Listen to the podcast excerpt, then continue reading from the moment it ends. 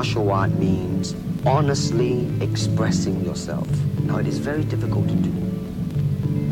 I mean, it, it is easy for me to put on a show and be cocky and be flooded with a cocky feeling and then feel like pretty cool and all that. Or I can f- make all kinds of phony things, you see what I mean? Blinded by it. Or I can show you some f- really fancy movement. But to express oneself honestly, not lying to oneself, express myself honestly, that, my friend, is very hard to do. And you have to train. You have to keep your reflexes so that when you want it, it's there. When you want to move, you're moving. And when you move, you are determined to move. Not taking one inch, not anything less than that. If I want to punch him, I'm gonna do it, man, and I'm gonna do it, you see. So I mean, so that is the type of thing you have to train yourself into it, to become one with the